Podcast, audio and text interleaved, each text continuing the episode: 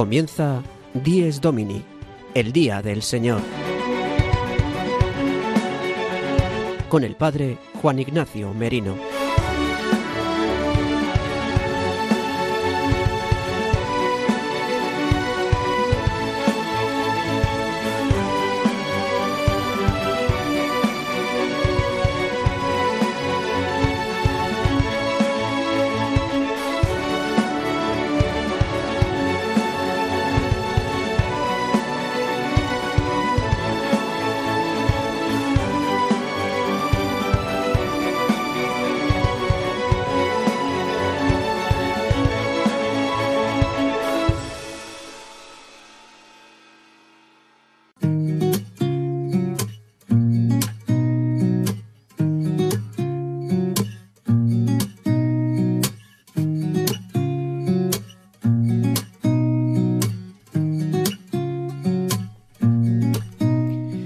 Muy buenos días, queridos amigos de Radio María.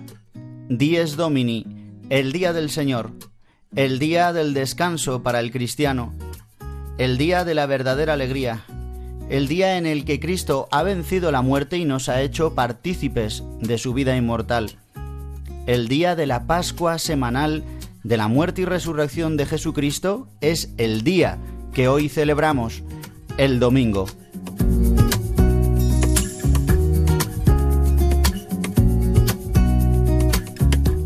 Hoy, domingo 1 de octubre de 2023, celebramos el vigésimo sexto domingo del tiempo ordinario. Hoy, por ser día 1 de octubre, la Iglesia celebraría a Santa Teresa del Niño Jesús, o Santa Teresita de Lisieux, como la conocemos, y a la que en Radio María tenemos tanto cariño, tanto amor y tanta devoción. Pero hoy celebramos el domingo, excepto para los carmelitas y las carmelitas y para los lugares donde eh, esta fiesta tiene nivel de solemnidad. Pero nosotros celebramos el domingo aunque encomendamos también nuestro domingo a Santa Teresa de Lisieux. Como decía en este programa de hoy, de Dies Domini, el que os habla el padre Juan Ignacio Merino, durante los próximos 55 minutos os va a acompañar, os voy a acompañar para que podamos vivir juntos la experiencia de la semana, que es vivir de la gracia de Dios. El domingo es el día que nos habla del día sin ocaso, es el día del misterio pascual de Cristo, es el día por excelencia del cristiano. Por eso en estos próximos 55 minutos, como sabéis, nuestro programa en directo se emite de 8 a 9 de la mañana aproximadamente, una hora menos si nos escucháis desde las Islas Canarias pero que también podéis escuchar nuestro programa por si a lo mejor por la mañana del domingo pues estáis descansando o no podéis escucharlo o escucháis solamente un trocito.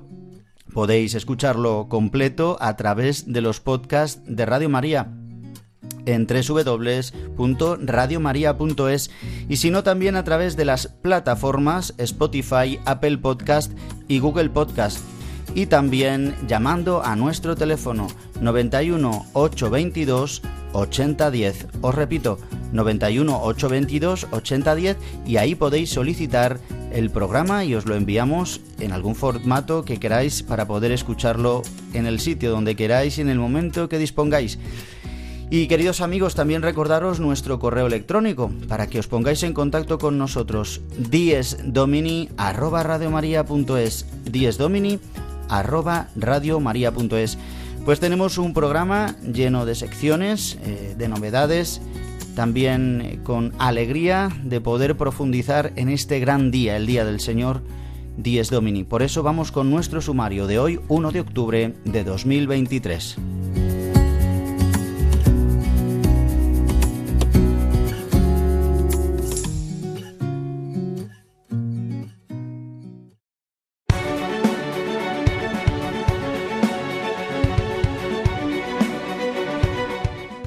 El sumario de Dies Domini.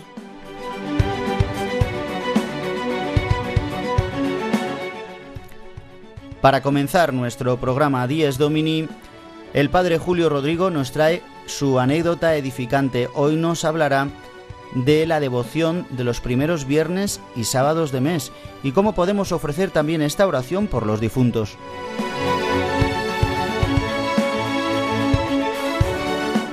Como siempre tendremos un momento de oración con la oración colecta de la liturgia de hoy, del domingo 26 del tiempo ordinario.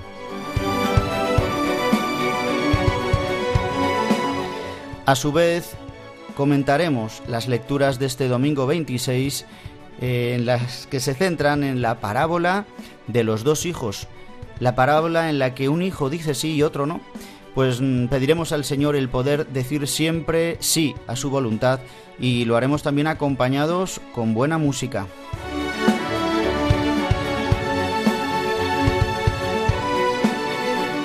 y hablaremos del consistorio ordinario público para la creación de 21 nuevos cardenales que se celebró ayer en el Vaticano y fue presidido por el Santo Padre.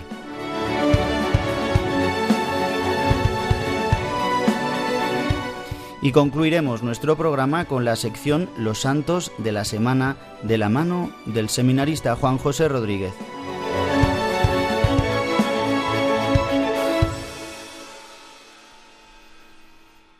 Y faltando unos segundos para los siete minutos de las ocho de la mañana, una hora menos si nos escucháis desde las Islas Canarias, en este domingo 1 de octubre de 2023, donde damos comienzo a este mes de octubre, el mes del otoño por excelencia, este mes también muy especial para la Santa Iglesia Católica, con eh, la reanudación del sínodo eh, también con el inicio de los cursos pastorales en tantos lugares de España y también eh, este mes, el mes del Rosario.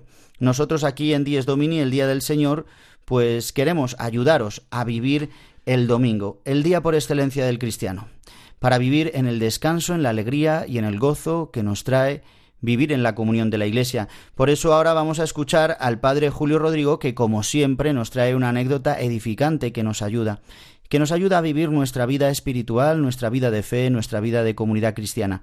Hoy nos va a hablar de una experiencia con un chico joven que, que reza, que reza mucho, y nos va a explicar qué devoción particular tiene y de qué manera la realiza. Os invito a que le escuchéis.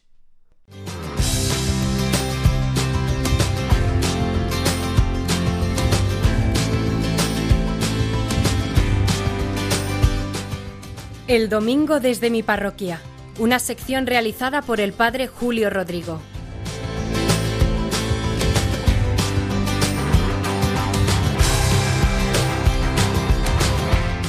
Muy buenos días y muy buen domingo a todos los oyentes de Radio María, en especial a los que están escuchando este programa del Día del Señor. Magnífico programa, Dies Domini. Miren, la anécdota que les quiero contar hoy me sucedió el 1 de septiembre, el primer viernes del mes de septiembre que coincidió con el primer día de ese mes. Yo estaba en la sacristía a punto de celebrar la Eucaristía, que en la parroquia la celebramos por las tardes a las 7 de la tarde, y se acercó un joven pidiéndome confesión, como tantas veces sucede justo en el último momento. Yo le dije, tenemos poco tiempo. Dice, no, no se preocupe, es rápido. Ya sabe que yo vengo todos los primeros viernes de mes, habitualmente también le veo en la Eucaristía, pero viene los primeros viernes de mes para realizar este ejercicio de los primeros viernes en honor al Sagrado Corazón de Jesús. Me gusta hacerlo y por eso quiero confesar y comulgar. Recuerden la promesa que el Señor le comunicó a Santa Margarita María de Alacoque, que todos los que comulguen los nueve primeros viernes de mes seguidos no morirán sin recibir auxilio espiritual y el corazón del Señor será su refugio. Ignoro por qué este muchacho habrá cogido esta práctica, pero lo hace. Y es un chico joven. El caso es que él no lo hace por sí mismo, sino que lo hace por su padre, Murió hace ya tres años, murió en el mes de mayo de 2020, cuando estábamos en pleno confinamiento. Yo mismo me acercaba a su casa a atenderle espiritualmente y yo mismo le enterré en medio de esas circunstancias tan especiales. No murió por COVID, murió pues porque estaba muy delicado de salud y se agotó. Acabó su vida en ese momento. Y él lo ofrece por su padre, por esta razón de hecho, yo le dije, Pero bueno, si tu padre era un hombre de Dios, que lo era realmente, no es simplemente una expresión, y el Señor ya la habrá acogido, no necesita que hagas todo esto. Y me dijo él, dice, estoy seguro, padre, pero lo hago porque yo quiero que mi padre tenga un palco en el cielo. La verdad es que me encantó la expresión, un palco en el cielo. Este joven quiere que su padre esté en el cielo, pero en clase business o premium, si me permiten esta pequeña ironía. Y desde luego que al oírle, pues no sé, que sentí un gran cariño hacia este muchacho. En primer lugar, por el amor que tiene hacia su padre. Han pasado ya unos años de su muerte, pero le lleva bien dentro de su corazón. Por otra parte, también me gustó ver la confianza en Dios que tiene este joven. Sabe que Dios puede mirar con misericordia a todos, de hecho nos mira constantemente y así puede mirarle a su Padre, perdonarle los pecados y tenerle en la presencia suya, en el paraíso. Me gustó ver también esta fe sencilla de este joven, que se fía de las promesas del Señor, en concreto de estas revelaciones del corazón de Jesús a Santa Margarita María de Alacoque. Tantos con una mentalidad más racionalista ven estas cosas con miles de interrogantes. Pero esta fe sencilla de este chico le hace creer todo aquello que nos han transmitido. Y me gustó y me gusta cuando le veo ver que ora por su Padre. Tantos olvidan la oración por los difuntos. Parece que todo acaba ya con la muerte. O piensan que qué podemos hacer, nada ya, una vez que mueren. Y no es así. Podemos hacer esto que es importantísimo, rezar por ellos, encomendárselos al Señor para que Él los cuide y para que los sitúe en lo más grande, en lo más alto, junto a su presencia. Como decía este muchacho, para que los coloque en un palco en el cielo. Que digo yo que esto querrá decir que les conceda lo más grande, lo más bello que desearon y soñaron sus corazones. En fin, nada más que nos volvemos a escuchar el domingo que viene y de nuevo les deseo un buen domingo a todos. El domingo desde mi parroquia, una sección realizada por el padre Julio Rodrigo.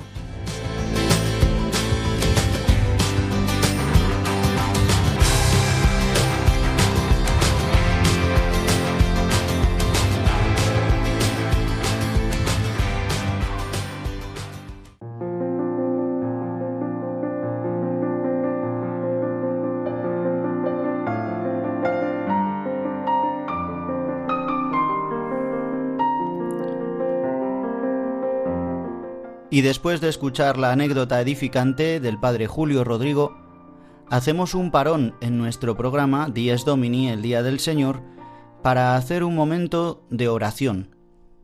Aunque en definitiva, siempre en Radio María, todos los programas van acompañados de oración y son casi oración, ya que nos ponemos siempre en la disposición del cielo.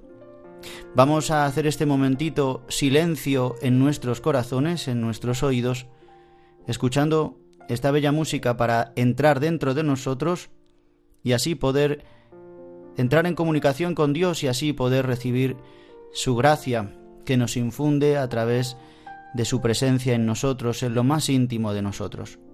Por eso lo hacemos con la oración colecta de hoy, domingo 26, del domingo del tiempo ordinario. Dice así, Oh Dios, que manifiestas tu poder, sobre todo con el perdón y la misericordia, aumenta en nosotros tu gracia, para que, aspirando a tus promesas, nos hagas participar de los bienes del cielo.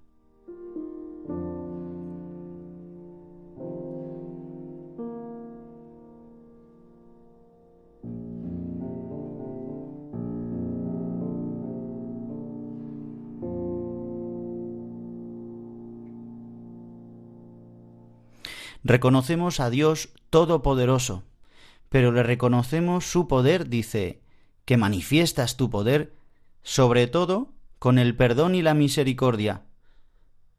Qué maravillosa expresión, ¿verdad?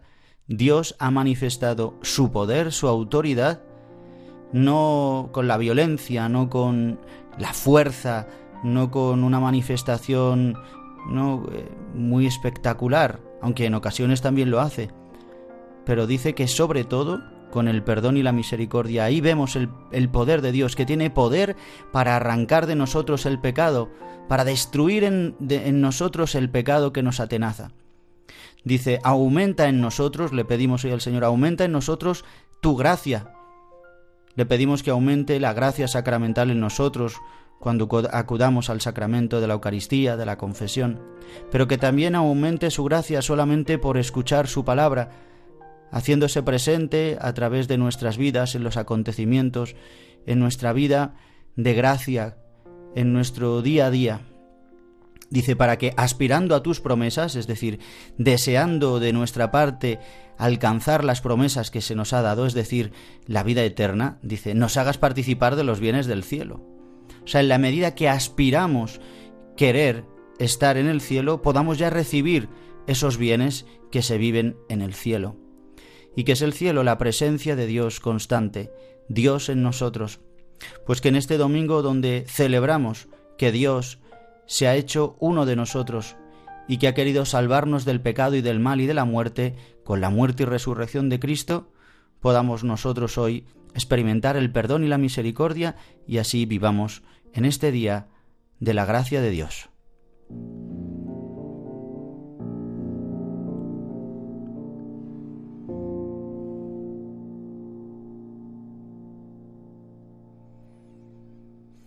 Y continuamos en nuestro programa ahora con la sección que nos trae el Padre Jesús Colado. Hoy nos habla en la sección de liturgia sobre un signo muy importante que hacemos justo antes de escuchar la proclamación del Evangelio. Le escuchamos.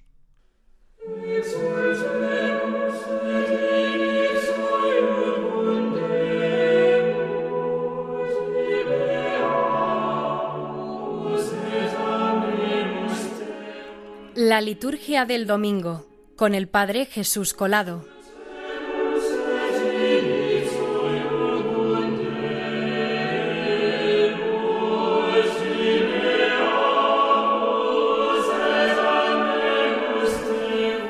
Muy buenos días a nuestros oyentes de Dies Domini. Hoy me gustaría que nos parásemos un momento en un gesto que es muy pequeñito, pero que está cargado de significado. Es un gesto que realizamos todos antes de la proclamación solemne de la palabra de Cristo, el Evangelio. Sí, me refiero a la señal de la cruz. Una señal de la cruz que, a diferencia de la que realizamos al principio de la Eucaristía y al final, es una señal de la cruz triple, porque la hacemos en nuestra frente, en nuestra boca y en nuestro pecho.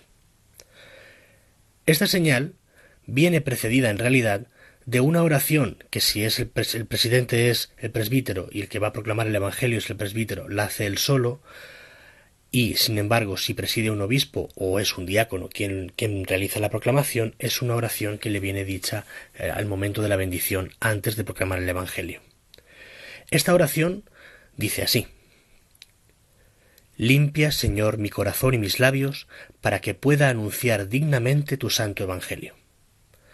Aquí ya vemos cómo se nos está hablando del corazón y también de los labios.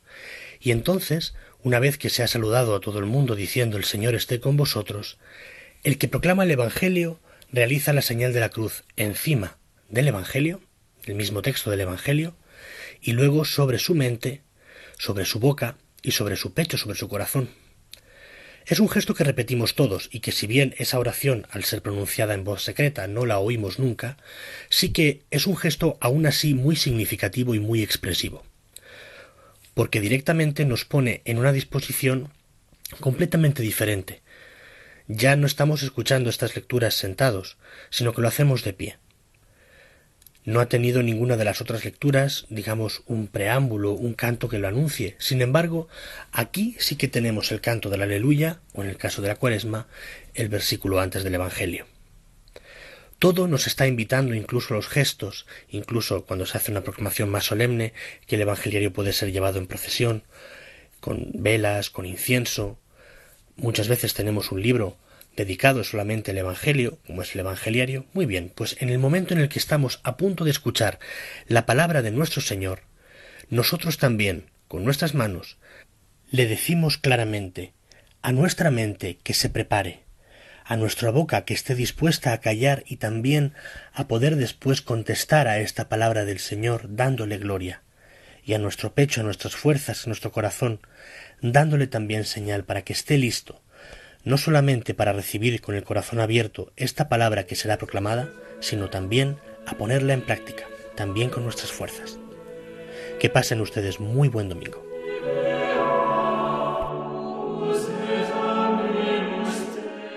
La liturgia del domingo con el Padre Jesús Colado.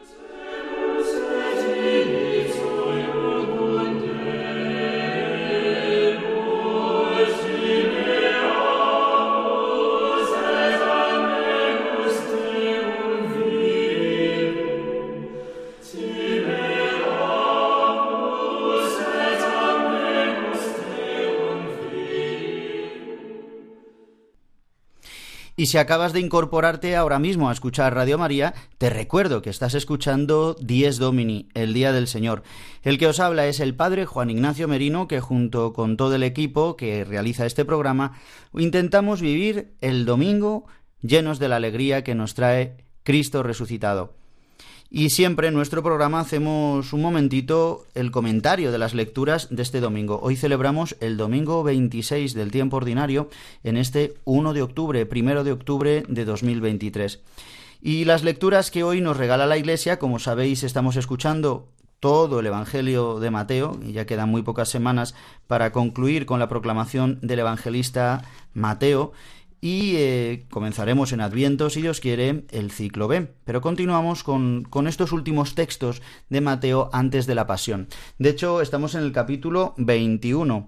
Eh, leeremos hoy o escucharemos en la Eucaristía los versículos del 28 al 32. Y para ubicarnos un poco, la semana pasada escuchábamos la parábola de los obreros de la viña. Y a continuación Jesús anuncia por tercera vez la pasión. En el capítulo 20 está la petición de la madre de los Cebedeo a Jesús de que se sienten sus hijos a la derecha y a la izquierda. Después da Jesús unas palabras sobre el servicio de los jefes, es decir, que los jefes deben servir. Después los dos ciegos de Jericó. La entrada mesiánica en Jerusalén, que como sabéis se ha proclamado en el día del Domingo de Ramos. Después la expulsión de los vendedores en el templo. La higuera estéril, la higuera estéril y la fe la controversia sobre la autoridad de Jesús y aquí es donde se sitúa la parábola que escucharemos hoy en el Evangelio, que es la parábola de los dos hijos. No confundamos esta parábola con la parábola de San Lucas, la parábola del hijo pródigo. Aunque puede que tenga algún tipo de reminiscencia o algún tipo de eco, algún autor eh, habla de, este, de esta relación con la, entre, estas dos parábolas, pero esta es una parábola muy sencilla que Jesús elabora o que dice cuando justamente le preguntan con qué autoridad habla y él responde, pues si vosotros no me decís eh, por qué, eh, si el bautismo de Juan viene del cielo o viene de la tierra, yo tampoco os voy a responder con qué autoridad hablo, sino que les da varias parábolas. Esta después le dará la parábola de los viñadores homicidas que escucharemos el domingo que viene. Pero la parábola de hoy nos habla de estos dos hijos. Dos hijos que, mm, que tiene un padre y les manda a los dos a trabajar en la viña. Y uno le dice que no y va. Y otro dice que sí y al final no va. Es un reflejo muy claro de la antropología humana. La antropología entendida pues como la entendemos los cristianos, que es como Dios nos la ha revelado. ¿Por qué? Porque en la historia de la salvación Dios ha revelado quién es el hombre. Lo ha revelado en la plenitud, como nos dijo Juan Pablo II y como dice el Concilio Vaticano II, nos ha revelado quién es el hombre en el hombre Jesús, en Jesucristo, verdadero Dios y verdadero hombre. Pero anteriormente nos lo ha ido revelando en la historia de la salvación, mostrándonos cómo es el corazón del hombre. La escritura está llena de descripciones de cómo es el hombre y de cómo su naturaleza pues ha sido tocada por el pecado. De hecho, aquí aparece pues este criterio. Si quitamos eh, esta premisa, el pecado, pues esta parábola, como tantas otras, no tiene sentido. Porque, ¿por qué el que dice que sí eh, luego no va? ¿O por qué el, que dice primero que no, dice primero que no y luego sí va? Pues justamente por el pecado. Pues uno, pues por quizás por la pereza o por la rebeldía y dice que no, como tantas veces nosotros no queremos hacer la voluntad de Dios, no queremos entrar por la cruz, no queremos hacer lo que el Padre nos manda, lo que la Iglesia nos manda, lo que las autoridades nos mandan, lo que vemos que ciertamente viene de Dios, nos manda a trabajar en su viña, pero al final recapacitamos, nos damos cuenta y vamos. Lo vemos muchas veces esto, ¿verdad? En los hijos pequeños, eh, cuando hay una familia, ¿verdad? Grande y, hay el típico hijo que siempre dice que sí y va a hacer todo y, y a lo mejor luego falla, pero en cambio a lo mejor hay uno que siempre le cuesta y siempre tiene el no en la boca, pero luego recapacita, se da cuenta y lo hace. Pone Jesús un ejemplo pues muy familiar, muy del día a día, muy de nuestra naturaleza pues caída por el pecado, pero que nos muestra esta disposición. Y entonces eh, nos pone como ejemplo este que dice no, pero que luego mm, va. En cambio, el que dice sí de primeras, pues es un poco la denuncia que hace Jesús a los fariseos y a, los doctores de la ley. Porque en, este, en esta explicación o en la moraleja de esta parábola dirá que eh, las prostitutas y los publicanos nos anticiparán en el reino de los cielos. ¿Qué significa esto? Porque muchas veces también se ha malinterpretado estas palabras y entonces, bueno, pues que los pecadores así públicos nos anticiparán y bueno, pues con sus pecados y seguirán pecando. No, Jesús se refiere al que se convierte. De hecho, tiene relación estas palabras con la primera lectura que se pone hoy, la de Ezequiel esta lectura que nos habla de que es el malvado, cada hombre em, es responsable de sus obras, pero si el malvado se convierte y se vuelve al Señor, pues el Señor le acoge con misericordia. Dice, cuando el malvado se convierte de la maldad, salva su propia vida. Pues este es el ejemplo, cuando los publicanos, las prostitutas, los pecadores públicos cambian de vida porque se han encontrado con el perdón y la misericordia de Jesucristo, pues claro que nos anticiparán, porque muchas veces tienen mucho más celo, mucho más amor a Dios, mucha más entrega, eh, entrega en la Iglesia, que quizás los que llevemos toda la vida. Por eso hoy nos pone el Señor este, este ejemplo. Dice, porque vosotros, diciéndole a los fariseos, me habéis visto a Juan y no le habéis reconocido, no habéis creído, eh, no habéis creído en él. Y, y, no hace referencia a él mismo, ¿no? que tampoco le creen. Por eso eh, dice que las prostitutas y los publicanos nos eh, precederán en el reino de los cielos, aquellos que se han convertido y, y sí han reconocido al Salvador, al Mesías al Mesías que se ha hecho último, y esto es de lo que nos habla la segunda lectura con el himno a la kenosis. Kenosis significa descendimiento o vaciamiento. Es lo que ha hecho Jesús, vaciarse de sí mismo, ¿no? desdeñando su, su dignidad de Dios para hacerse hombre, verdadero hombre, y pasar pues por la condena del pecador. Ha querido vivir la sentencia del pecador sin ser pecador, haciéndose pecado, como nos dice la Escritura, para pasar por ella, y así ya que el hombre no pase solo nunca jamás, y pueda ser vencido el pecado y la muerte, muriendo en cruz y resucitando de entre los muertos. Esto es lo que nosotros celebramos hoy en el domingo. Y un ejemplo maravilloso de discípulo del Señor o discípula del Señor es María, su madre, nuestra madre, la Virgen María, que ella ciertamente cuando recibió las palabras del ángel sabemos que no dijo sí, un sí afirmativo, dijo hágase. Pero, ¿verdad? En la tradición decimos el sí de María. Volvemos a escuchar ahora estas palabras en relación con el Evangelio, porque le pedimos a María que nos enseñe a decir sí a su Hijo. Enséñanos a decir sí como tú, María, que no digamos no. Y si decimos no, pues que rápidamente nos demos cuenta y digamos sí, un sí verdadero, un sí con acierto, un sí contando con la gracia de Dios, porque si contamos con nuestras fuerzas, pues lo que sale de nosotros es no querer, nuestra rebeldía y nuestra pereza. Queremos decir que sí como María. Escuchamos y rezamos con esta canción.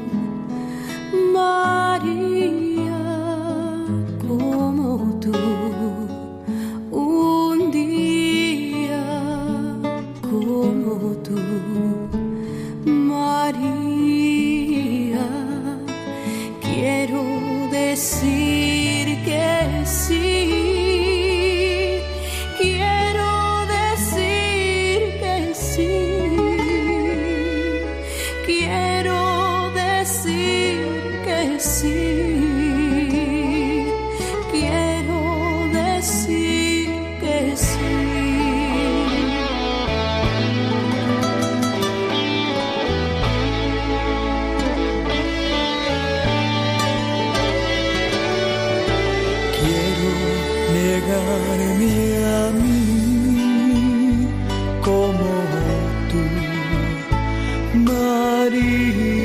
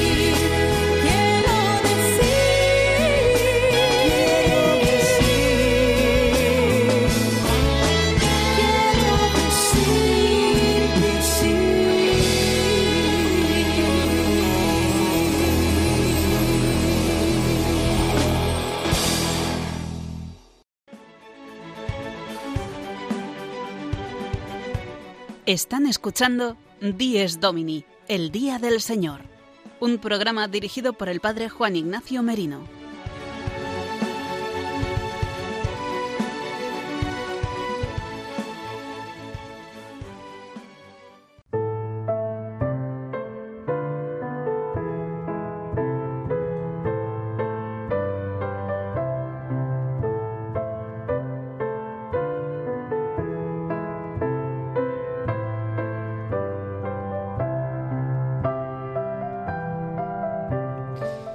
Queridos amigos de Radio María, pasado ya el ecuador de nuestro programa, en esta segunda parte de nuestro programa Días Domini, quiero que hablemos ahora de un acontecimiento histórico que ha tenido lugar ayer en el Vaticano. Fue el consistorio público ordinario para la creación de nuevos cardenales, en concreto 21 nuevos cardenales para la Santa Iglesia de Dios. Los cardenales es un cargo que elige el Santo Padre para ayudarle en su ministerio petrino. 21 nuevos cardenales, de los cuales tres son españoles. Y nos va a hablar un poco de este consistorio que se celebró ayer y que una comitiva española, por lo menos de aquí de la diócesis de Madrid, estuvo presente. Belén Gómez de Argüello, que en otras eh, temporadas nos ha ayudado y que, si Dios quiere, en esta próxima temporada que comienza ya aquí en octubre en Radio María, y así os recuerdo que el próximo sábado se hará la presentación de la nueva programación de, este, de esta temporada, pues para este año, si Dios quiere, Belén Argüello nos va a acompañar y nos traerá alguna nota de información, algún testimonio, vamos, que va a colaborar mm, con nosotros durante este curso, durante esta temporada aquí en Radio María. Belén Argüello, recuerdo que es estudiante de periodismo. Pues vamos a escuchar esta nota que nos ha preparado sobre el consistorio y nos va a informar un poquito de los tres cardenales españoles.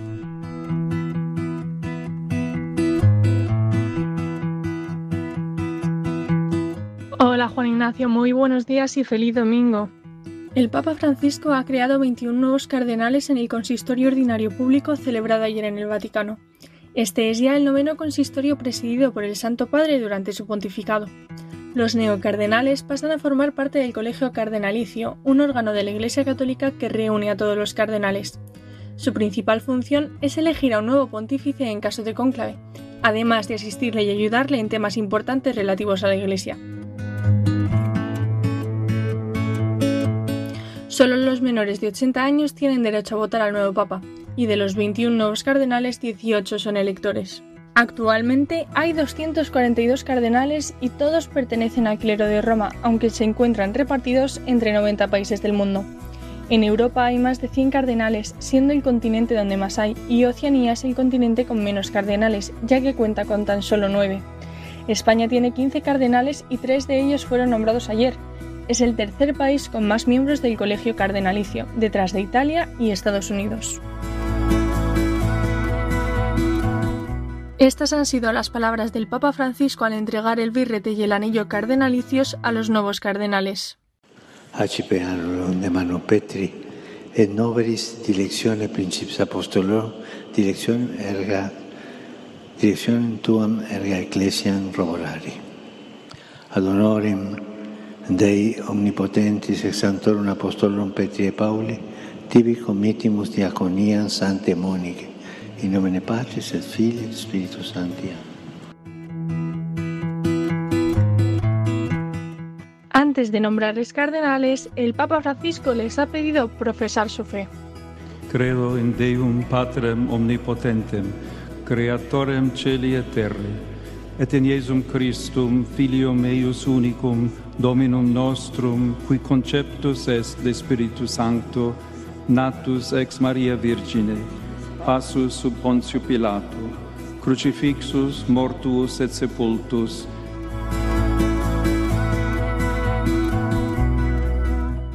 Monseñor José Cobocano, arzobispo de Madrid, fue ayer el primer español nombrado cardenal por el Papa. Estudió teología en la Universidad de San Damaso y fue ordenado sacerdote el 23 de abril de 1994. En 2017 le nombraron obispo auxiliar de Madrid y este verano fue elegido arzobispo de la capital española. El segundo sacerdote español en ser nombrado cardenal ha sido Francisco Javier Bustillo, obispo de Ajacio, en Francia. Se ordenó el 10 de septiembre de 1994 y ese mismo año se trasladó a un convento en Francia. Ha sido párroco en varias parroquias francesas y delegado episcopal para el santuario de Lourdes. En 2021, el Papa Francisco lo nombró obispo de Ajacio. Y, por último, el padre Ángel Fernández, rector mayor de los Salesianos, Natural de Asturias, fue ordenado sacerdote el 4 de julio de 1987 en León. En 2014 fue elegido rector mayor de la Congregación Salesiana y sucesor de Don Bosco. Y esto es todo, muchas gracias y hasta la próxima.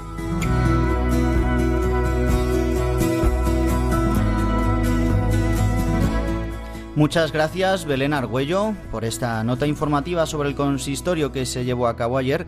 Oremos por la Iglesia, oremos por los cardenales y todos los obispos, por todo el colegio cardenalicio. Hasta muy pronto, Belén Argüello. Muchas gracias.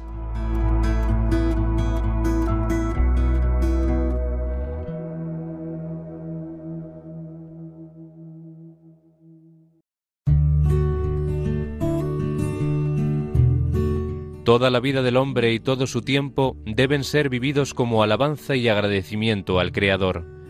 Pero la relación del hombre con Dios necesita también momentos de oración explícita, en los que dicha relación se convierte en diálogo intenso, que implica todas las dimensiones de la persona. El Día del Señor es, por excelencia, el día de esta relación, en la que el hombre eleva a Dios su canto, haciéndose voz de toda la creación de la exhortación Dies Domini de San Juan Pablo II.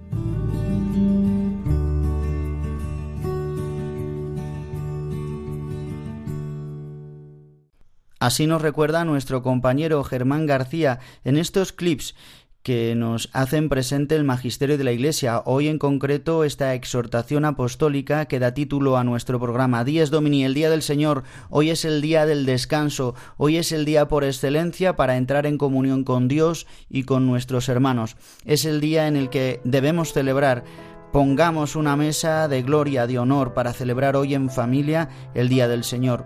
Sea como sea en la situación en la que te encuentres, incluso en soledad, vive con alegría y con gozo la comunión de la Iglesia y vive para Dios.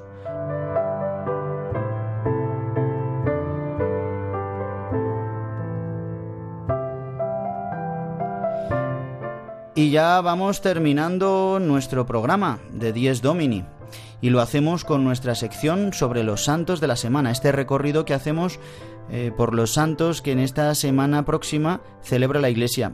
Y siempre este resumen fantástico nos lo trae el seminarista Juan José Rodríguez.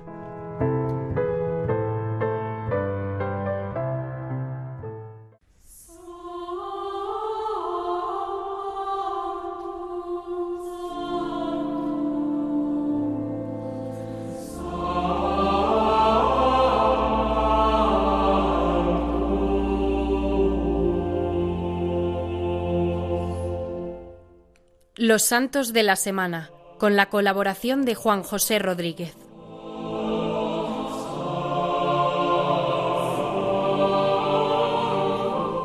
Buenos días amigos de Radio María. Esta semana tenemos cuatro memorias que nos ayudarán en nuestro camino de fe.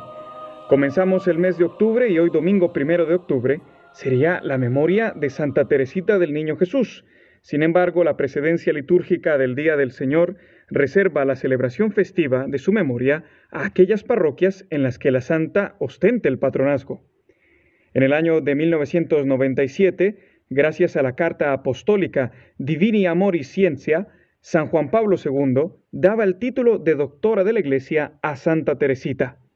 Este año, el pasado 7 de junio, el Papa Francisco ha dicho que dedicaría una carta apostólica a la santa que sería publicada el próximo 15 de octubre. Así que próximamente podremos conocer más detalles de esta estupenda joven enamorada de Jesucristo.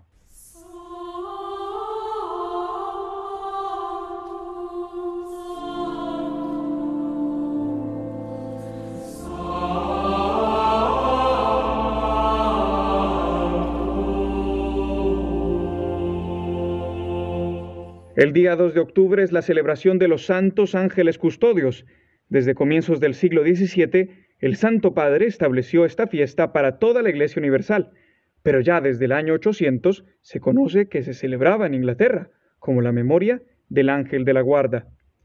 En el Nuevo Testamento es tan viva la creencia de que cada uno tiene un ángel custodio que cuando San Pedro, al ser sacado de la cárcel, llega a llamar a la puerta de la casa donde están reunidos los discípulos de Jesús, ellos creen al principio, pero no es San Pedro en persona, y exclaman, es su ángel el que le ha liberado. Este será un día estupendo para agradecer a Dios por enviarnos mensajeros de su palabra que nos guían y protegen en el camino de la vida.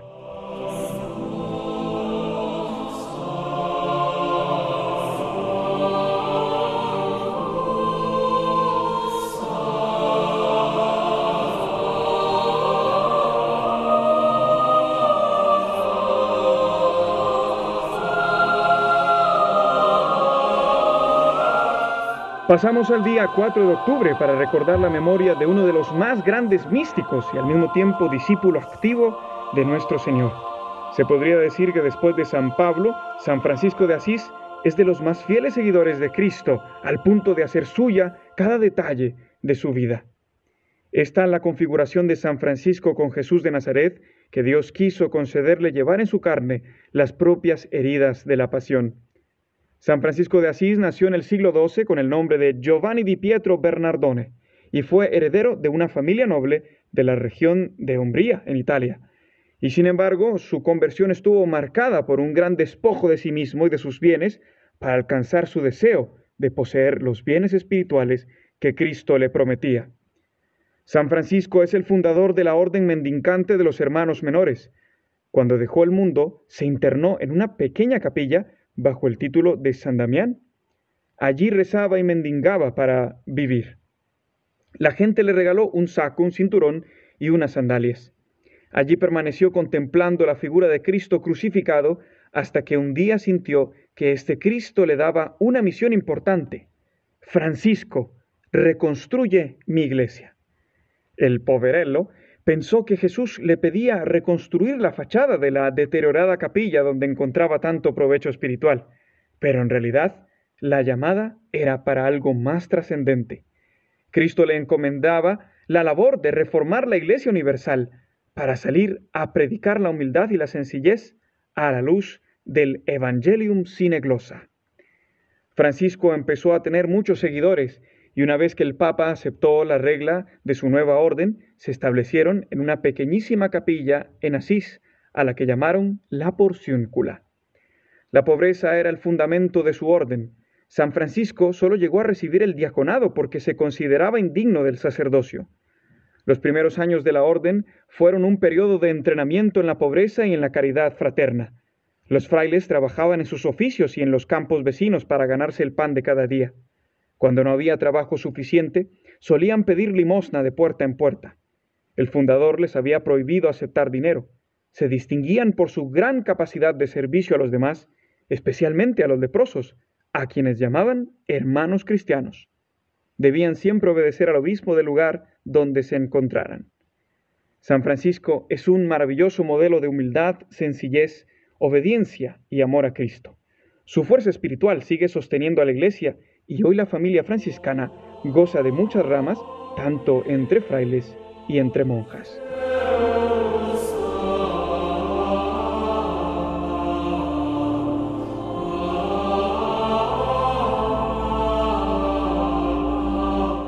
Continuamos con los santos de la semana para dar paso a la celebración de las témporas de acción de gracias y petición. El próximo 5 de octubre la comunidad cristiana se reúne al finalizar el tiempo de vacaciones y recomenzar nuestras actividades habituales para rogar a Dios por las necesidades de los hombres y poner en sus manos nuestro trabajo y agradecer los frutos de la tierra. De hecho, la celebración de témporas debería extenderse en dos días más, permitiendo que los fieles dediquen un día a la acción de gracias, otro a la petición y el último a la penitencia. Se dedica al menos un día para abarcar estos aspectos característicos de la celebración. Terminamos nuestra sección encomendándonos y recordando a nuestra Madre, la Virgen del Rosario, cuya memoria será el próximo 7 de octubre. Este día histórico ha adquirido un simbolismo espiritual pues el 7 de octubre de 1571 las tropas y navales cristianos vencieron en la batalla de Lepanto. El imperio otomano pretendía extenderse en Occidente y los ejércitos cristianos detuvieron dicha expansión. Se atribuye la victoria de esta batalla al rosario y a la protección de la Virgen María. Tres siglos antes, la Madre de Dios se apareció a Santo Domingo de Guzmán entregándole el rosario y le enseñó también a rezarlo. Hoy todos los católicos contamos con esta potentísima arma frente a las insidias del maligno. En este día pedimos la intercesión de nuestra Madre para alcanzar la gracia de ser considerados dignos de participar en el reino de Dios. Gracias por estar con nosotros en el comienzo de este día consagrado al Señor. Buen domingo a todos. Un saludo de paz.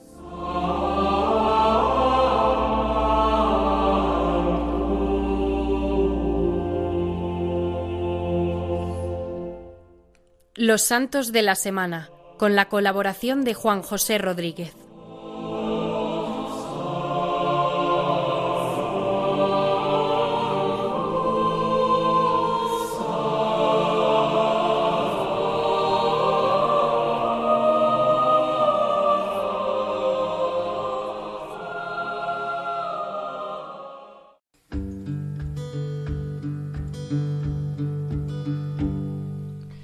Queridos amigos de Radio María, damos ya por finalizado nuestro programa, la edición de hoy, 1 de octubre de 2023, del programa Dies Domini, el Día del Señor, el magazín de las mañanas del domingo en Radio María, de 8 a 9 de la mañana y una hora menos si nos escucháis desde las Islas Canarias. Hoy en nuestro programa nos hemos centrado en este Día del Señor, en el domingo 26 del tiempo ordinario cómo avanza el tiempo, ¿verdad? Ya estamos en octubre y en muy poquitas semanas mm, ya poco a poco iremos concluyendo el año litúrgico y el tiempo ordinario. Eh, estamos comenzando este nuevo curso. La nueva programación de Radio María será presentada el próximo sábado, 7 de octubre. Nosotros tendremos programa el 8 de octubre, en este primer domingo de la nueva programación en Radio María. Yo solamente quiero desearos un feliz domingo. En este programa hemos recordado las lecturas de este domingo, hemos tenido eh, esta parábola de los dos hijos que el padre llama a trabajar a su viña le hemos dicho al Señor que queremos decir sí, como María, que queremos decir hágase en nosotros la voluntad del Padre, que es como podemos encontrar la plenitud. También hemos tenido la anécdota edificante que nos trae siempre Julio Rodrigo, hablándonos de la devoción del primer viernes y sábado de mes, en relación con el Sagrado Corazón de Jesús y el Corazón Inmaculado de María. También hemos tenido esta pincelada de liturgia que nos trae el Padre Jesús Colado. Hemos vuelto a tener la colaboración de Belén Argüello que nos ha traído un informe sobre el consistorio que se celebró ayer donde se crearon 21 nuevos cardenales. Y también pues eh, hemos hecho el recorrido de los santos de la semana que celebraremos durante estos próximos días.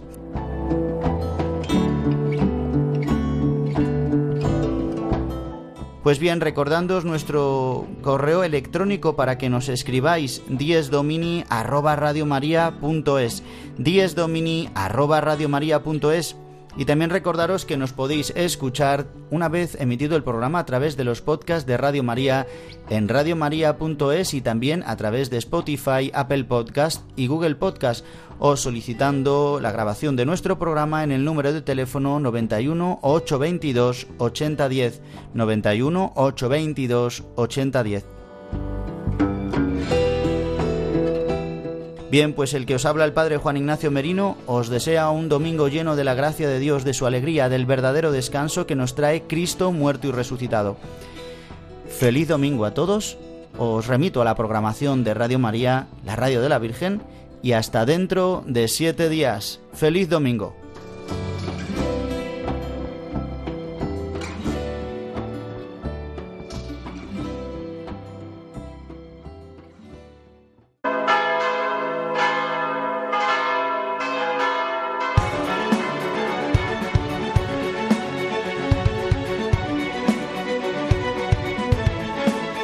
Han escuchado Dies Domini, el Día del Señor, con el Padre Juan Ignacio Merino.